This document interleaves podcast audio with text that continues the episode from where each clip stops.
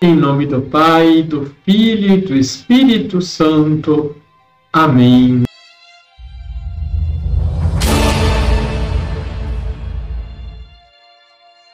Olá, tudo bem com você? São João Crisóstomo, bispo do século IV, comentando o Evangelho de São Mateus, de maneira especial, as atitudes dos filhos de Zebedeu, afirma: Por acaso podeis beber o cálice que eu vou beber? É como lhes dissesse: Vós me falais de honras e de coroas, eu, porém, de combates e de suores.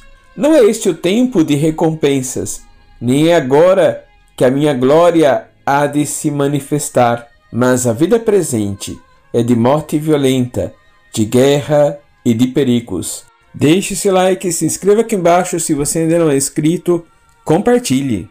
Liturgia, Liturgia diária. diária. Tiago, o maior, era filho de Zebedeu e foi chamado por Jesus junto com o irmão João.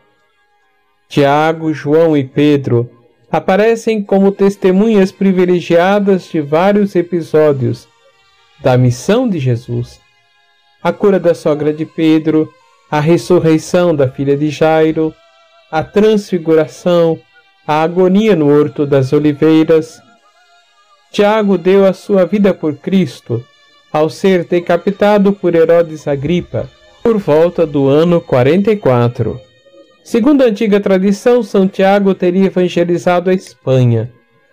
E a partir do século IX, ele recebe culto extraordinário em Compostela, Espanha.